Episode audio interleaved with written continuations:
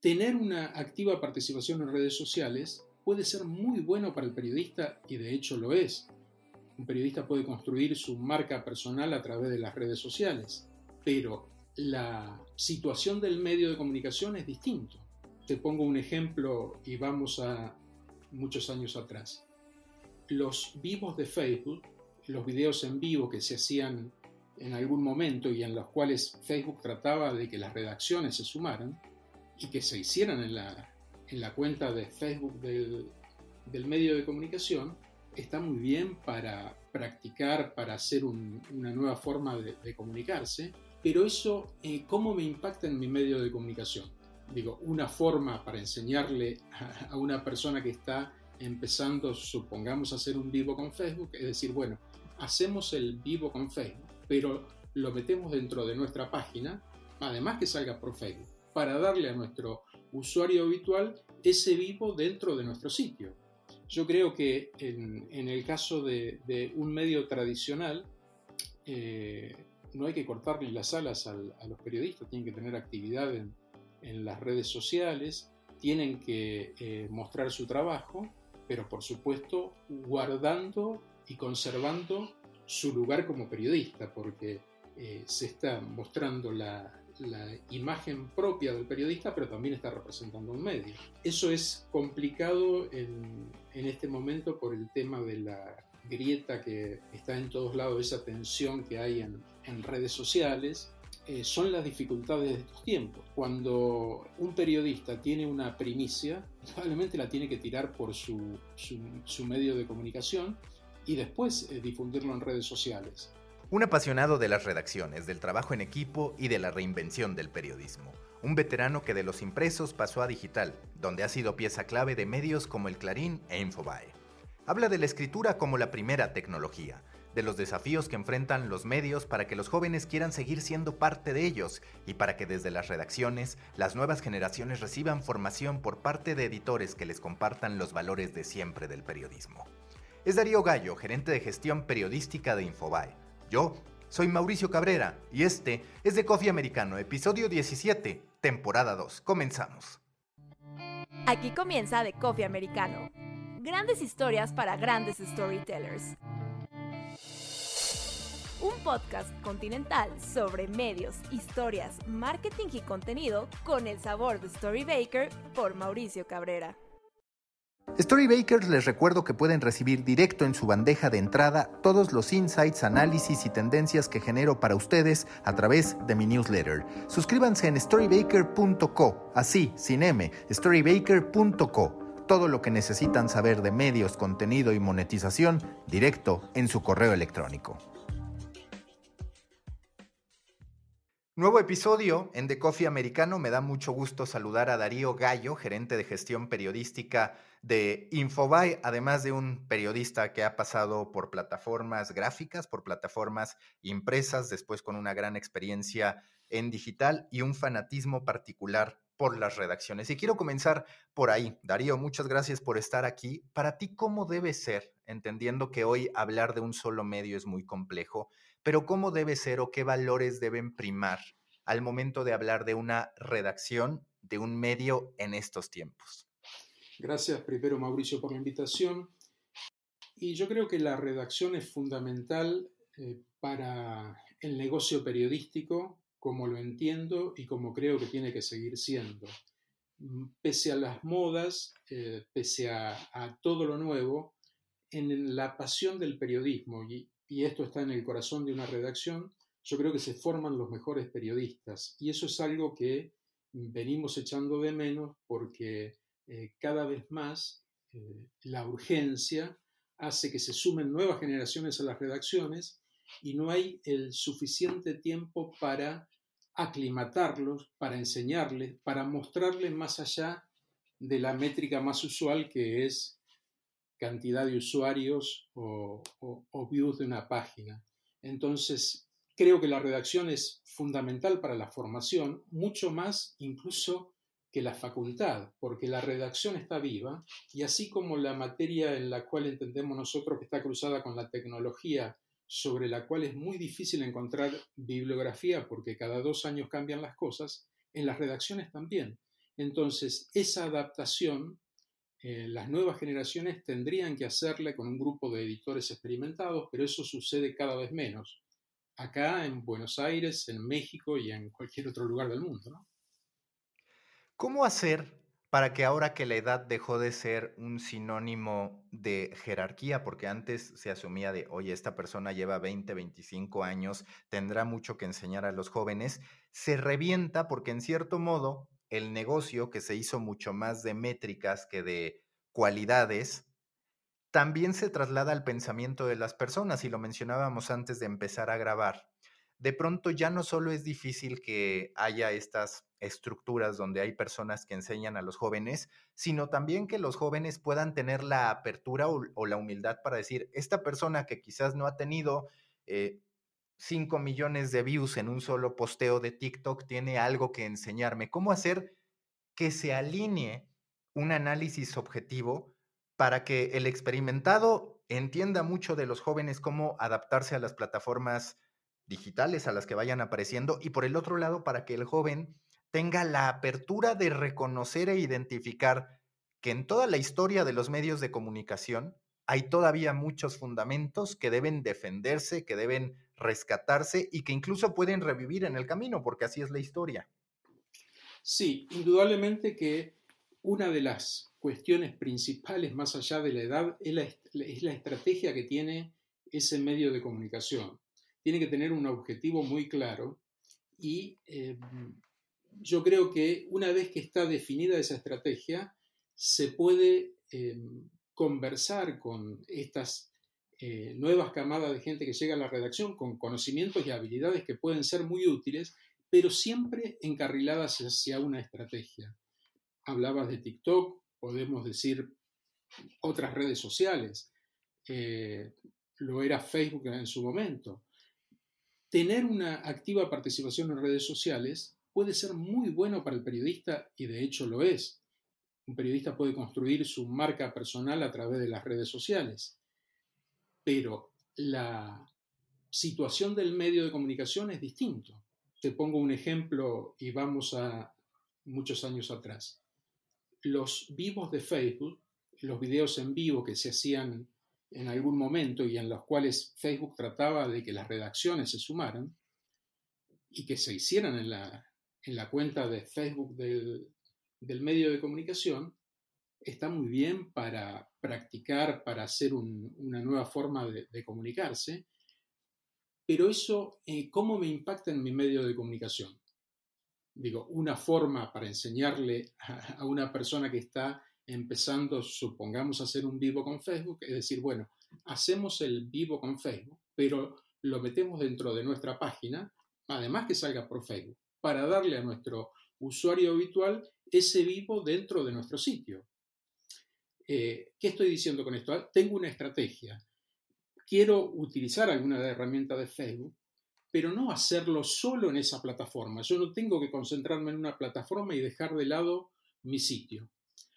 Una discusión que se dio hace muchísimos años era la home de los sitios ya no son importantes. Si la gente entra por redes o por SEO, ¿para qué vamos a dedicarle a la portada tanta atención? Incluso esta discusión se dio en el New York Times eh, más o menos en 2013, 2014, cuando sale el informe Innovation. Ellos decían, pero si la gente ahora viene por redes, viene por SEO, eh, hagamos eso. Y bueno, después fueron cambiando y se dieron cuenta que es muy importante y sigue siendo importante para los medios tradicionales la home como organizadora de contenido. Si uno ve cómo navega un usuario, un usuario entra habitualmente a la home, si es, eh, digamos, un usuario que, que, viene seguido al sitio, va a una nota y vuelve a la home para reorganizarse e ir leyendo las notas que le interesan. Esquiva algunas, eh, entre otras, pero esa home tiene un gran valor y sigue teniéndolo. Hace 10 eh, años atrás decía la home está muerta porque eh, lo había dicho el informe del New York Times. Entonces, la estrategia es fundamental. Entonces yo le tengo que decir a, a la camada, sí, está muy bueno tener el posteo en Instagram, pero tengo que tener en un medio de comunicación, insisto, no es un sitio cualquiera. Tengo que tener una home donde tenga el interés de mi usuario habitual, donde pueda eh, resolver la agenda diaria y que el usuario logre captarlo y venga cada vez más seguido a, mi sitio. Y la puerta de entrada es la home. Esto parece eh, que fuera algo que, eh, ya no está en debate, pero yo trabajando en un medio de comunicación en los últimos 15 años, eh, te puedo decir el recorrido del lector que me interesa a mí. Y el lector que me interesa a mí no es el que viene una vez al sitio porque encontró un buen, eh, un buen tweet, entró, miró una nota y se fue. Mi lector es el que va y viene todos los días o varias veces a la semana y se convierte en un, en un lector leal. Entonces, a las nuevas camadas que vienen a la redacción, le digo, tenemos que ir por ahí, traer al usuario con un buen contenido, retenerlo, tratar de hacerlo volver y no solo desplegar la magia de un posteo que lo traiga para una nota y pase y se vaya. ¿Qué dirías que es lo que se requiere como medio de comunicación para seguir siendo atractivo? Ahorita hablabas de la estrategia. Es una realidad que tú, por ejemplo, en Infobae, pues estás en un medio que podríamos llamar legacy digital, que capta a millones de personas, que es un caso de éxito en términos de contenido en español, pero es también cierto que hay muchísimos otros medios de comunicación que hoy parecen no tener muchos argumentos para decir voy a captar al talento joven, porque ellos quizás no encuentran ni en la potencial formación, ni en el ingreso que pueden recibir, ni en el protagonismo que van a tener un llamado para ser parte de los medios de comunicación. ¿Cómo percibes esta relación, esta búsqueda de equilibrio entre el protagonismo cada vez más marcado del periodista? Yo a veces digo que al periodista le está pasando lo que históricamente fue el presentador de televisión. El presentador de televisión era muy visible y tenía grandes audiencias y demás, pero el periodista de a pie por lo general no. Pues ahora resulta que sí. ¿Cómo equilibrar esta relación para que ambas partes se sumen una a otra? Bueno, ahí creo, por un lado, que los jóvenes eh, son muy necesarios en las redacciones, porque si nosotros le queremos hablar a los jóvenes, tenemos que tener redactores jóvenes, tenemos que tener gente que en las reuniones de sumario eh, ponga cuáles son los puntos de, interés de, un sector generacional que por ahí nosotros no llegamos. Mm, en el caso de, un sitio generalista, eh, sabemos que es complicado llegar a todo el mundo, pero eh, es muy probable que haya contenido que sea de entretenimiento, que sea de información, eh, distinto tipo de contenido. Y yo creo que la mirada joven tiene que estar. Eso es, fundamental. ¿Y cómo eh, combinar? Yo creo que en, el caso de, un medio tradicional, eh, no hay que cortarle las alas a los periodistas, tienen que tener actividad en, en las redes sociales, tienen que mostrar su trabajo, pero por supuesto guardando y conservando eh, su lugar como periodista, porque eh, se está mostrando la, imagen propia del periodista, pero también está representando un medio. Eso es complicado en, este momento por el tema de la grieta que está en todos lados, esa tensión que hay en, redes sociales, eh, pero bueno, son las dificultades de estos tiempos cuando eh, un periodista tiene una primicia, indudablemente la tiene que tirar por su, medio de comunicación y después eh, difundirlo en redes sociales. Eh, si yo tengo un periodista que trabaja conmigo y tiene una gran primicia, por supuesto que quiero que salga la primicia en mi medio de comunicación aunque dure dos minutos, porque ya sabemos que las primicias duran muy poco. Pero ese tiene que ser lo suficientemente inteligente ese periodista para decir, lo tiro por mi medio de comunicación antes que en mi propia cuenta personal.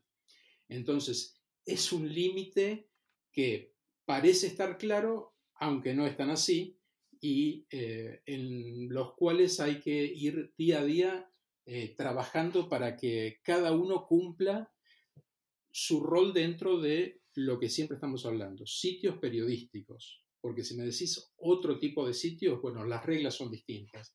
Pero yo creo que tanto en, en el manejo en redes, el manejo del SEO, el sitio periodístico, el sitio de noticias, tiene que tener unas reglas distintas a un sitio comercial tradicional.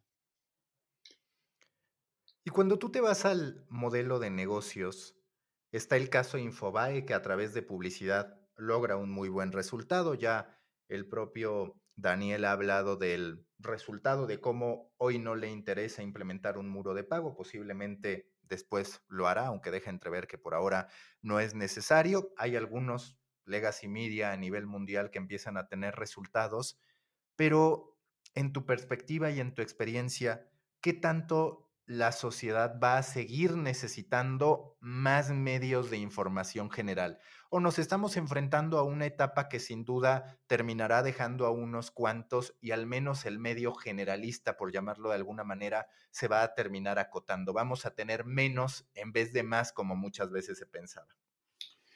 Creo que buenos van a quedar pocos, siempre quedan pocos buenos, porque eh, si vos tuvieses que eh, elegir un medio para suscribirte, vas a elegir aquel que te dé lo que eh, consideres más eficiente para tu vida, en entretenimiento, en información, en lo que sea. Por supuesto que ahí hay otra cosa que está en desarrollo y es los medios tradicionales están tratando de cazar en dos mundos diferentes. Si yo tengo suscripciones, si pienso en el suscriptor, eh, tengo que tener un tipo de contenido. Si eh, quiero tener volumen, tengo que pensar en otro tipo de contenido. Y te pongo el caso concreto. Yo me suscrito a algún medio de comunicación con el cual eh, respeto a algunos columnistas, pero cuando empecé a ir a, ese sitio todos los días porque estaba suscrito y me mezclaban eh, con el columnista político que me interesaba, eh, un video viral, eh, un tweet, es decir, alguien dijo todo un tweet y no había más que desarrollo, decidí bajarme de esa suscripción. No me interesa, digamos, estar en un medio donde trata de cazar a todo el mundo y no se dedica a mí que pago para la información y para los columnistas de ese medio. Mm, vayamos a un tema técnico. Si yo quiero suscribirme a, eh, eh, a tu newsletter si fuese pago, eh, yo quiero que me vendas temas de la industria, que me des eso que necesito, no que me pongas chistes sobre fútbol. y creo que los medios van a ir a esa especie de depuración, los grandes medios, van a quedar pocos porque eh, además todos están haciendo lo mismo, es decir, un contenido se replica en 15 eh, medios diferentes. Yo no voy a pagar por un medio que me replica lo mismo que estoy viendo en cientos de sitios. Dame un contenido original y es probable que te pague. Eh, por otro lado, fíjate esta otra contradicción, cuando, cuando decimos que tiene que tener el, sitio que quiere cobrar, tiene que tener muy en claro su, objetivo. Eh, habitualmente, eh, en la Argentina eh, hay dos grandes medios que, que, cobran y en el caso de Infobae está totalmente abierto seguramente para diferenciarse tenés que tener algo muy grande. En la antigüedad, en la antigüedad digo, hace 30 años atrás, el monopolio de un medio de comunicación se tenía teniendo la imprenta. Vos tenías una imprenta que podía imprimir un millón de ejemplares, esa imprenta valía 20 millones de dólares, no todos la podían tener. Y así se hacían esas especies de monopolios u oligopolios en la prensa, porque tenías el objeto deseado que era la imprenta. Ahora cualquiera puede publicar en Internet, eh, es mucho más barato, pero lo único que vale para un medio de comunicación es la inversión que antes hacías en la imprenta, tenés que hacerla en periodistas, en buenos periodistas, porque ese es el gran, eh, el gran producto que podés construir y que podés vender. Un, eh, gran medio se hace con buenos periodistas. Ya no es necesaria la impresora. Hay que invertir en buenos periodistas y eso mm, es costoso, pero hay ejemplos mundiales donde se ve que eso funciona. Y no vamos a caer en, solos en los modelos de Estados Unidos. En otros lugares del mundo, buen periodismo está ganando suscriptores. ¿Va a haber medios libres que no cobren? Es probable, sobre todo si eh, se convierten en líderes y no, no necesitan la, suscripción y, pueden vivir de la publicidad.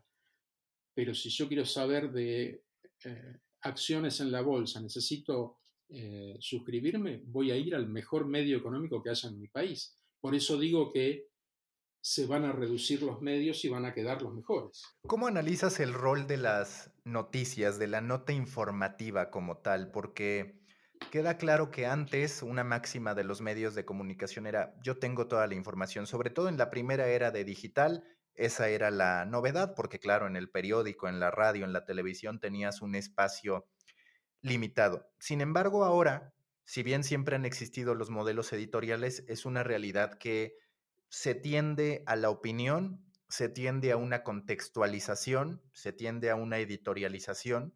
¿Qué rol juega en redacciones en las que tú has participado y en las que seguro seguirás participando la nota informativa como tal?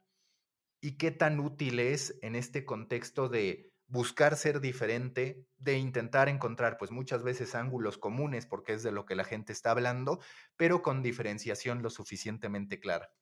Te, pongo un ejemplo. Hace unos días murió un intelectual argentino que fue director de la Biblioteca eh, Nacional y eh, que estaba en una postura política X.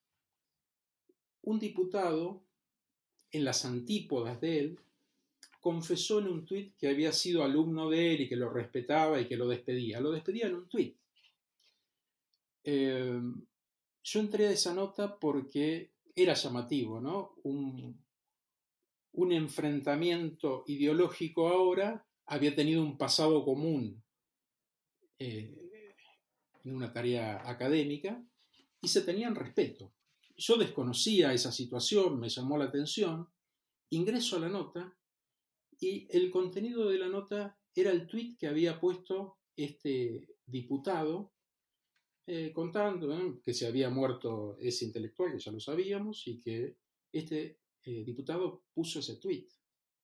Y me quedé con una sensación de orfandad terrible, porque yo quería saber cuánto se habían conocido, qué eh, relación habían tenido, cómo habían comenzado a separarse ideológicamente, si habían hablado últimamente, es decir, profundizar en esa relación que son dos, dos Argentinas que están enfrentadas ahora. ¿Cómo se hacía eso habitualmente o cómo se hubiese hecho en una redacción como las que conocemos habitualmente eh, en nuestra vida? Es llamar al diputado, decir, contame cómo fue la relación con, tal persona, eh, indudablemente tendrían experiencias juntos, es probable que conversaran pese a las, eh, opiniones diferentes ahora, eh, pero cuando entré solo tenían tweet, entonces eso yo creo que ya no es periodismo. El tweet lo, puedo haber visto yo también, eh, pero supongamos que no lo vi. Tengo un medio que rescata esa perlita, desarrollámelo, dame el contexto de eso, contame una historia sobre eso, porque si entro a ver la nota, me interesa. Entonces, la nota informativa tiene que tener lo que tenía siempre cualquier nota periodística, tener el contexto, tener la información, eh, eh, tratar de orientar y dar la mayor cantidad de, herramientas al lector y después el, lector optará, puede leer hasta el sexto párrafo o hasta el décimo, o puede leer salteado, pero no quiero que me hagas una nota periodística con un tweet. ¿Se entiende cuál es mi desazón? Y yo te quiero preguntar aquí, ¿Qué tanto en tu perspectiva tiene que modificarse el modo en que los medios se entienden a sí mismos? Porque a últimas fechas lo he analizado mucho. Por ejemplo, cuando atiendo mi grupo en Telegram, honestamente siento que fluye mucho la conversación, es decir, a veces incorporo imágenes independientes, en otras audios, en otras simplemente ligas. Cuando tú estás en redes sociales tienes distintos formatos de consumo y los medios de comunicación en ese sentido siguen siendo muy tradicionales, si lo quieres llamar así. Están compuestos por notas, ocasionalmente hay videos, extraen los tweets, pero como tú dices, sin una diferenciación clara es decir, de pronto queda eh, la sensación de que el despliegue sigue siendo muy básico en el medio de comunicación contra el modo en el que hoy la gente se comparte información. ¿Cuál es tu perspectiva a ese respecto? Entendiendo con esto que yo no estoy proponiendo que se excluya el periodismo escrito, narrativo y lo que tú me digas, sino que exista una mayor versatilidad de las plataformas para poder decir, estoy entrando a un lugar en el que se van a utilizar múltiples recursos para poderme informar. Sí, eso es una carencia porque eh, se tarda mucho en adaptar eh, algunos de los cambios que nosotros estamos viendo en otras plataformas. Te pongo el caso más eh, brutal. Em, ya en 2013, 2014, Facebook decía, nosotros somos una aplicación mobile, somos un, vivimos en el móvil. Y hasta el día de hoy hay sitios de medio de comunicación que funcionan mal en el móvil. Eso es, por decirte una cosa que es inadmisible. Ahora, para que se empiece a nutrir de los otros formatos, se necesitan estos, redacciones con tiempo, con editores que puedan volcar creatividad en nuevos formatos y aplicarlos a los medios. Eh, no es sencillo, no es sencillo porque mm, no está la versatilidad y, va a tardar unos medios en combinarse todos esos elementos. Hace 10 años atrás, las redacciones, una redacción digital, los 12 años atrás, era 90% eh, periodistas y el resto algo de personal técnico, algunos diseñadores. Hoy por hoy, una redacción eficaz tiene que tener un balance, tiene que tener buena cantidad de periodistas, pero también de gente que tenga otras habilidades para poder llevar a cabo esto, para poder decir, ¿por qué no puedo tener, no sé, hacer mis propias historias dentro de eh, mi, sitio, mi sitio mobile, eh, combinar varios aspectos? Eh, Después está el tema de la conversación, que es otro, otro rubro, ¿no? Porque vos decís, en Telegram tenemos un ida y vuelta muy rápido. Esto es más complicado porque el medio sigue hablando a través de sus notas y no tanto en la discusión de los periodistas con, su, con los usuarios, ¿no? Eh, pero bueno, ese sí, indudablemente es una materia pendiente en los medios y, es muy difícil porque eh, no se ha hecho todavía el recambio que se tiene que hacer. Como decíamos también en la previa, la pandemia puso al descubierto muchas cosas eh, que estaban, eran evidentes, pero la pandemia las, las sacó a flote. Con la pandemia las, las redacciones tuvieron que desarmarse y trabajar la, la mayor del tiempo remoto. Incluso hubo que empezar a usar nuevas herramientas que hacía tiempo que estaban, pero no se usaban porque estábamos todos en la redacción.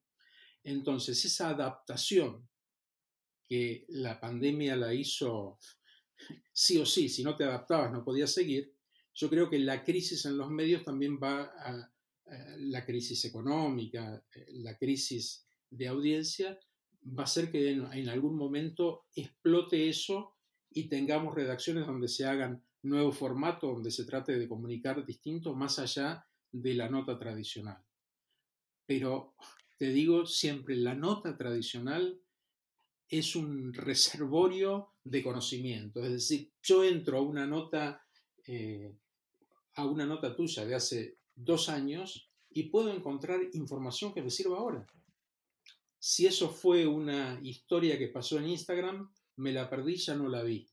Entonces, los medios también tenemos que tratar de brindar ese servicio de tener un contenido que sea accesible.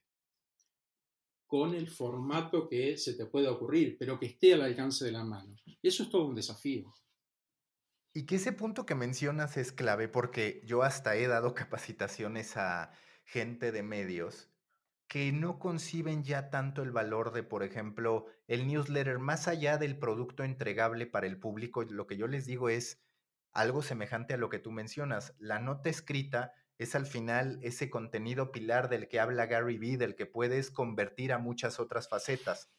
Y parece que muchas veces el medio de comunicación no entiende el valor de esa nota escrita. Claro, las que están bien trabajadas, las que tienen información bien especificada y demás, para poderla derivar a otros formatos. De pronto parece que el texto se convirtió en lo que tienen que hacer porque es lo que les da visitas, pero no en lo que se enfocan, y lo cierto es que hoy en día todavía el texto, yo lo puedo validar a través de mi newsletter y de muchos de los que leo, significa la mayor sustancia y como tú dices también, el mejor punto. Por ejemplo, yo buscando información sobre ti me encontraba con podcast y decía, bueno, para extraer sus ideas principales tengo que escuchar media hora, una hora, a diferencia de si hubiera encontrado más referencias escritas. Sí, sí, es así. Eh, indudablemente mm, otra vez te lo digo mirando las pantallas y mirando las métricas. Eh, el texto sigue siendo fundamental y eh, la palabra escrita fue la primera tecnología. Yo tenía un periodista amigo que ya no está, Esteban Peikovic, que decía, no nos olvidemos, la palabra escrita fue la primera tecnología. Y eh, hoy tenemos diferentes recursos. Hablábamos del newsletter. El newsletter es una eh, podríamos decir así, resignificación del editor. Si yo estoy enviando un newsletter desde mi sitio, puedo hacer una edición más fina de la que tengo en la producción diaria. Yo te estoy señalando, estos son los cinco imperdibles para, para, tu, para tu satisfacción. Si yo te conociese lo suficiente, podría ir dándote ese menú a través del newsletter está el sitio, está la nota, pero en el newsletter te doy una reedición de lo que yo saqué publicado. Como dices, es eh, difícil hacer entender muchas veces eh, todos los beneficios que puede tener algo porque la práctica dice, hacemos la nota y nos quedamos ahí. Eh, muchas veces en, las redacciones hay eh, y se generan ideas, se, prueban cosas, pero se termina sin, no se mide o se mide mal y entonces se deja de lado. Tenemos ahora la posibilidad, distinto de como era hace muchos años, de probar, de medir, de analizar y recién ahí decidir. Las ventajas que permite eso hace que si, no sé, publicamos cinco newsletters y la tasa de apertura de tres son espectaculares, puedo enfocarme en esos tres y dejar los otros dos. Pero no puedo tomar una decisión general porque eh, no se abren mucho, no sabemos, es una pérdida de tiempo. Hoy tenemos las herramientas para analizar, pero y tenemos millones de datos. El tema es que alguien se siente a analizarlo y los analice otra vez desde la estrategia del medio. Por ejemplo, cuando yo miro Charbit, miro los usuarios que tenemos en eh, la cantidad de usuarios en una nota, pero también eh, miro la cantidad de tiempo que están en esa nota, miro de dónde vienen y voy definiendo el perfil del lector que me interesa o al que quiero servir. Muchas veces algún columnista me dice, la nota no estuvo bien rankeada. No, estuvo cuarta, quinta, pero digo, estuvo, tuvo dos minutos y medio de tiempo. Si usted multiplica eso por la cantidad de usuarios, fue el más leído del sitio. Entonces empieza a abrir, eh, digamos, otra, otra mentalidad. No es el ranking de las más cliqueadas. Me interesa el ranking de lo más leído, que no es lo mismo. Hace unos años se hizo un trabajo académico eh, con las más cliqueadas de los sitios. Pero eso no muestra cuál es el verdadero lector del sitio, muestra una parte. Yo tengo que tener muchas más variables que las más leídas o las más cliqueadas. tengo que tener esto, eh, retención del lector, de dónde vienen, cómo circulan por mi página. Eh, todos esos datos sirven para esto, para eh, pruebo con algo, sí, lo uso, no lo uso, voy intentando, pero en los medios tradicionales es habitual que mm, eso no esté tan claro. Tú has sido un seguidor de los blogs, de Twitter, ahora de los newsletters. ¿Cuál es tu perspectiva? Porque siempre en las burbujas de Internet yo lo que sostengo es, pues sí, en todos los casos hay un fenómeno de burbuja porque crece, muchos la adoptan, al final quedan unos cuantos, como tú dices, los buenos o los que fueron perseverantes y demás. Pero en tu perspectiva, entendiendo que hay diferencia entre el mercado de Estados Unidos, el europeo, el latinoamericano, ¿qué lugar van a tener los newsletters en este ecosistema latinoamericano? Donde es cierto, hay algunos medios de comunicación que le dan relevancia a sus newsletters. Hay también algunos, no muchos, esa es la verdad, eh, newsletters de referencia entre autores latinoamericanos, pero ¿qué lugar va a terminar ocupando? Y lo mismo te preguntaría del podcast, que son estos espacios que todos dicen tienes que estar ahí, pero que no necesariamente está claro el modelo de negocio, ni tampoco está tan claro si como medios de comunicación, si como detonantes de medios de comunicación van a ser suficientes? Bueno, en principio, eh, eh, cualquiera de estos contenidos que, eh, o, formatos que estamos hablando tienen que ser muy buenos, tienen que ser el mejor. ¿Esto qué quiere decir?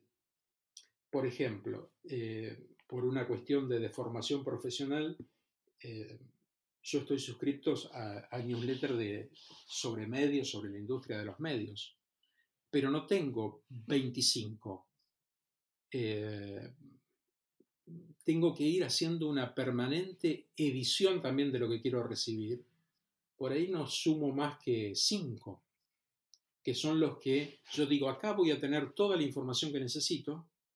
Eh, puede venir información que en ese momento no la utilice, pero sé que está ahí y ese me está dando un buen servicio. Pero lo mismo te podría decir para un newsletter de gastronomía, para un newsletter eh, de información política, eh, un newsletter económico. ¿Qué pasa?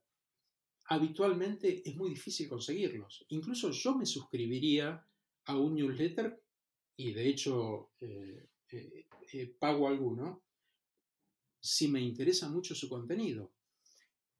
Eh, alrededor de 2008-2009 hubo una de estas reuniones eh, de blogs en Rosario, que es una ciudad acá importante de la Argentina, y Twitter estaba comenzando.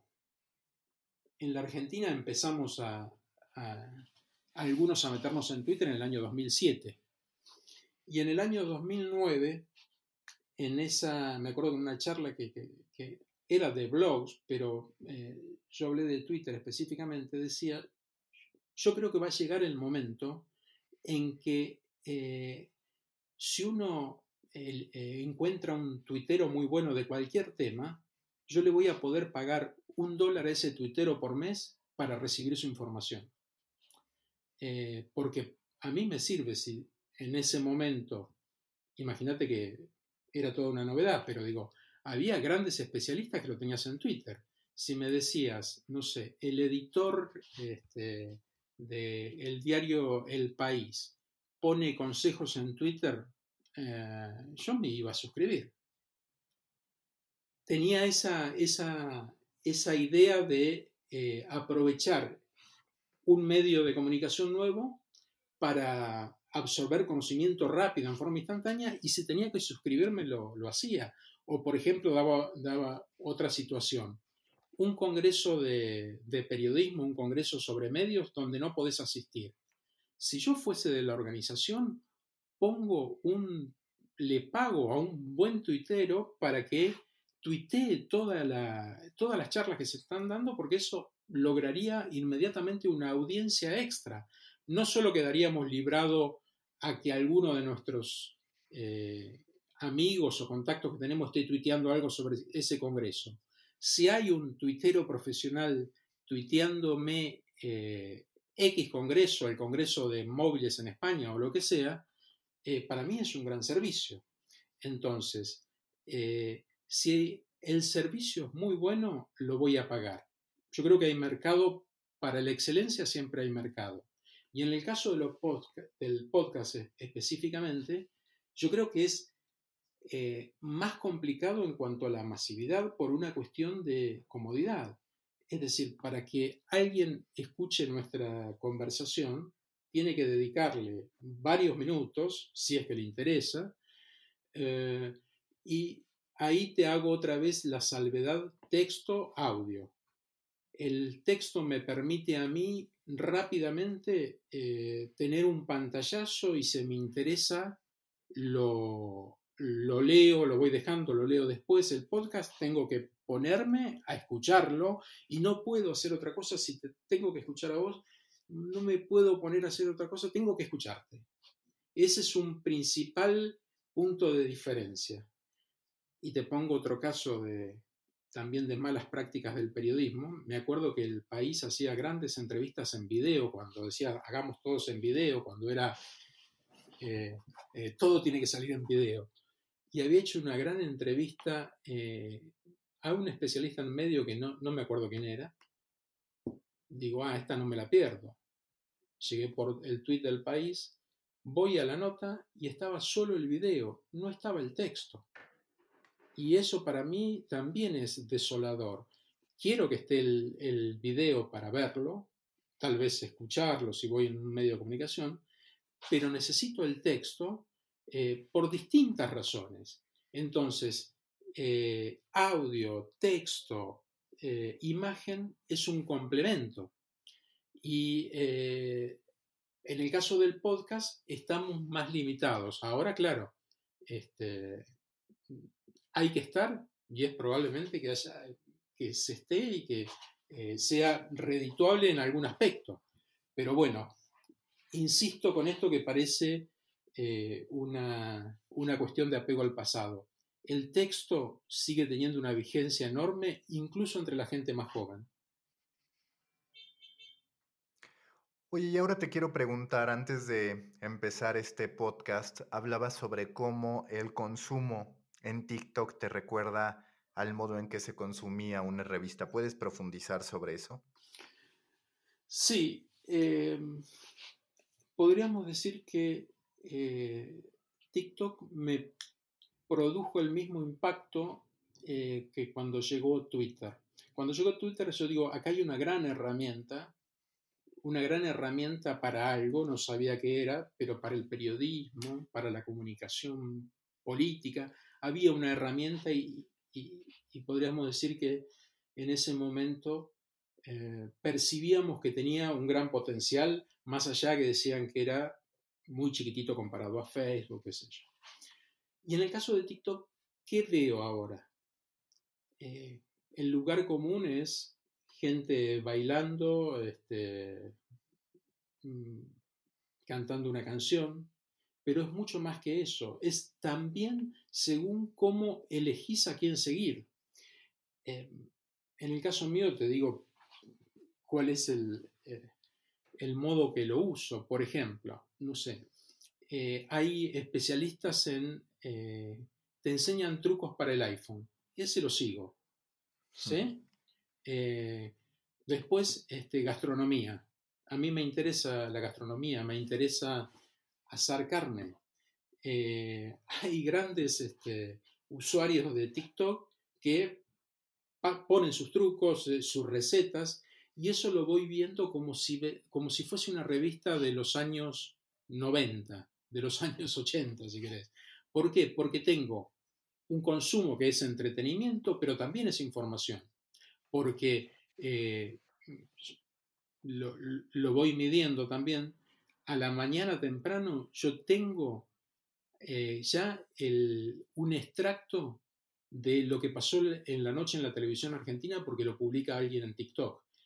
Mm, hay un programa ahora en, la noche de Argentina que es este, una especie de boom porque el conductor eh, tiene un piano y va cualquier cantante, cualquier artista y termina cantando con él. Y ese produjo, cierto impacto porque eh, la televisión aquí era, como en muchas partes del mundo, gente gritando, discutiendo sobre temas, y este se planta en un horario con su piano, viene alguien, habla de sus cosas, pero también canta una canción.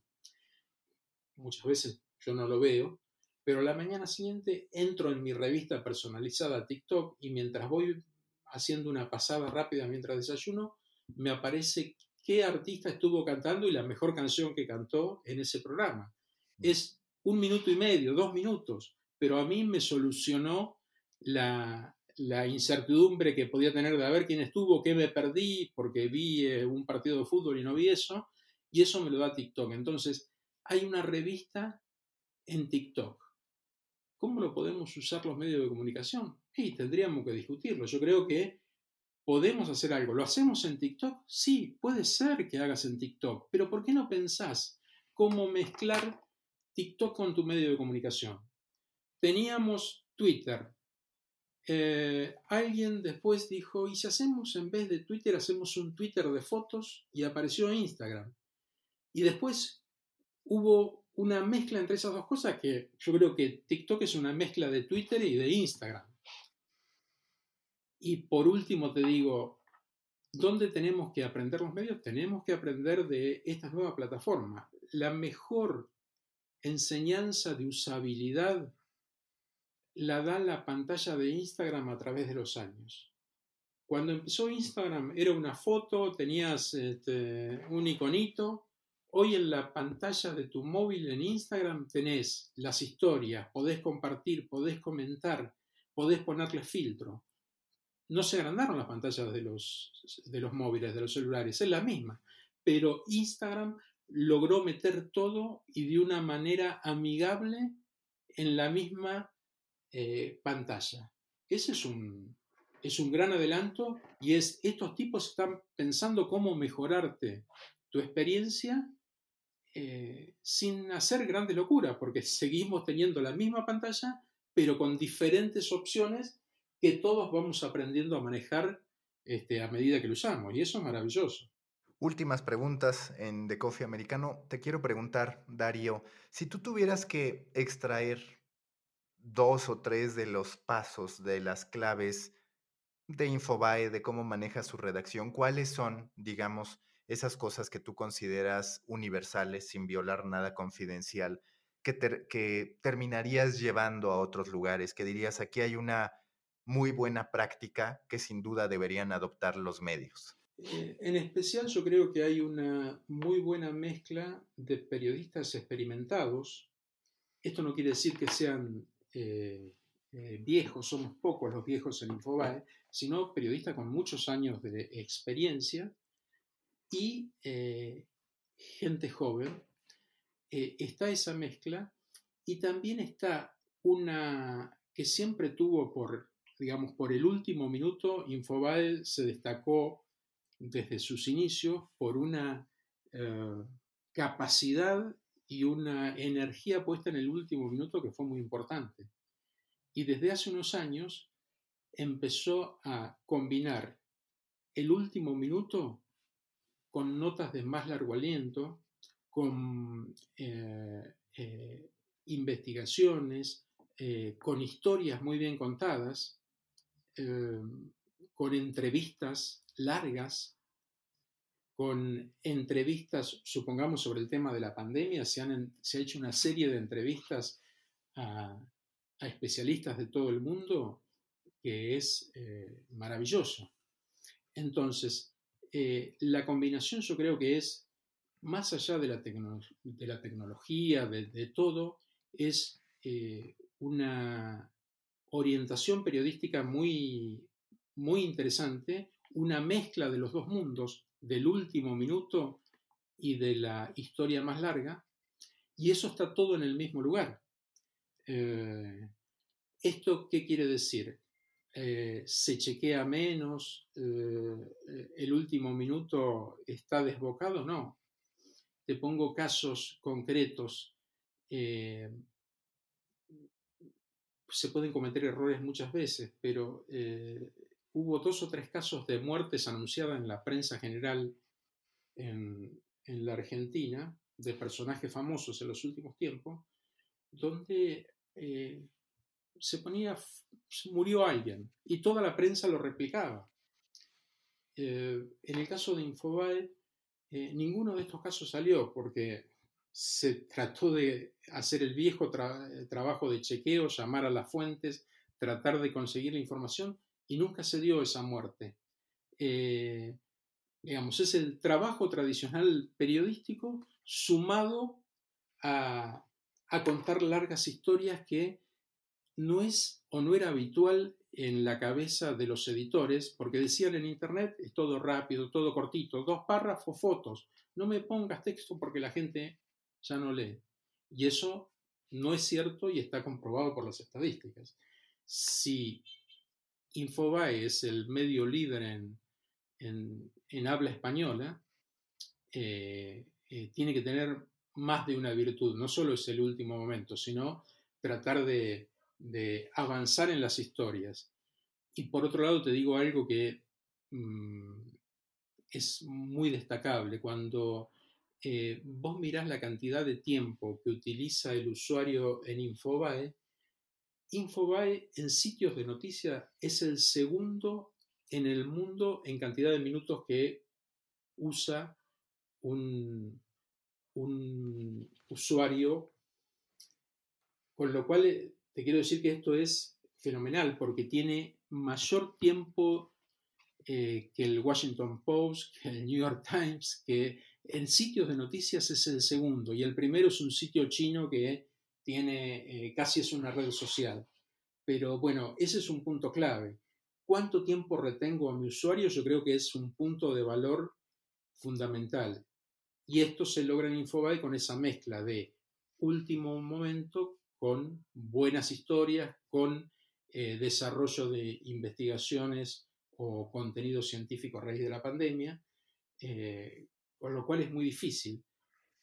Se necesita mucha gente para trabajar, se necesita gente en distintos lugares del mundo, pero creo que los resultados son buenos y eso hace que te convierta en un medio líder y que, como decías antes, eh, por ahí no es necesaria la suscripción en estos casos, pero eh, ¿cuál es el, punto diferencial?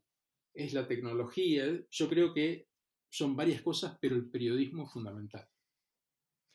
¿Y cómo hicieron? Última pregunta antes de pasar al cierre de siempre. ¿Cómo hicieron para poder manejar estos dos tiempos? Porque muchas veces la intención está. Los medios te dicen, sí quiero hacer esto. A mí me ha pasado que incluso dicen, oye, ¿cómo haces un newsletter diario? Y yo les digo, bueno, pues ustedes tienen personas que trabajan nueve horas al día, ¿no? En teoría, uno o dos de esos recursos podrían hacer ese ejercicio, pero hay una falla, si lo quieres ver así, o una ruptura paradigmática que todavía no se atreven a dar. ¿Ustedes cómo hicieron para en esta vorágine, ante estos paradigmas que te decían la gente no lee, se trata de rapidez, sobre todo cuando va de un modelo publicitario, que eso lo hace todavía más llamativo, para que al final sí se diera esta mezcla, que yo sí que lo he visto como lector. Podré tener mis distintas percepciones sobre Infobae, pero si algo sé es que en muchas de las ocasiones el contexto de, lo que ha ocurrido lo encuentro en Infobae, a veces en otros lugares también, pero es una realidad. ¿Cómo lo hicieron o cuál fue la clave para gestionar? Yo creo que este cambio se dio eh, hace cuatro o cinco años yo llevo solo tres en, Infobae, pero lo vi desde afuera y lo veo desde adentro. Y es eh, eh, que en cierto momento, eh, por ponerte un caso, Daniel Haddad trajo a la redacción en esa época a dos de sus profesores de periodismo que andaban cerca o andan cerca, uno de ellos falleció, pero cerca de los 80 años personas con este, gran experiencia en, escritura, eh, que no solo eh, hacían muy buenas notas, sino que también les daba cátedra a algunos de los, de los eh, periodistas más jóvenes. Entonces, no ya en el extremo, pero digo, en una redacción donde tenés periodistas de más de 70 que escriben, columnistas de renombre, lo, eh, lo balanceas con último momento y tenés un gran poder periodístico. Eh, no sé cuáles serán tus críticas a Infobae, pero digo, en el caso de un usuario, eh, pasó algo y está en Infobae. Lo, lo, encontrás y puede ser la noticia en desarrollo, pero sabes que este, en, en 10 minutos, en 20, en 2 horas, ese contenido va, va a ir aumentando y eh, va a tratar de, sacarte las dudas que tenga. A veces se cumple, a veces no, se pueden cometer errores, eh, como en, en, cualquier circunstancia, pero yo creo que ese trabajo periodístico se nota. La última pregunta de siempre en The Coffee Americano, quizás la más difícil para ti porque de periodismo sabes mucho, pero quién sabe de café. Si tú fueras un tipo de café a partir de tu personalidad, de lo que quieres proyectar, ¿a qué sabría el café Darío Gallo? ¿Qué tipo de café sería? un café intenso, eh, un café fuerte, eh, eh, digamos, podríamos decir, tipo el, el, café cubano que sirven en Miami. Yo creo que el, eh, digamos, la, lo que marca el, el desempeño y el, y el, trabajo de uno es la pasión eh, que le puede poner. Entonces, eh, los que tenemos la, la, gracia de poder hacer lo que nos gusta, hace que hagamos esto que haces vos también, que es, te interesa un tema, el periodismo, y tratás de analizarlo, eh, seguir aprendiendo, discutir, debatir. Eh, y bueno, la pasión es fundamental. El, café cubano, digamos, es este, eh, intenso y, creo que la, pasión periodística tiene que ser intensa también porque es muy difícil una profesión que muchas veces este, sabemos que nadie se va a hacer millonario en esta, en esta, en esta profesión, pero eh, desde que te levantás hasta que te vas a, a dormir, eh, te divertís en cierta medida, más allá de las obligaciones que tengas. Y, y, creo que eso es fundamental, no solo en esto, en este oficio, sino en todo. Pero bueno, eh, y, y, las redacciones son lo que a mí me, me, me divierten, me interesan y es el lugar donde suele correr mucho café. Listo, Darío, muchas gracias. Gracias a ti. Busca la próxima semana un nuevo episodio cargado con grandes historias continentales, endulzado con acento latinoamericano y narrado por grandes storytellers. De Coffee Americano, un podcast de storytellers para storytellers. Un podcast de Storybaker por Mauricio Cabrera.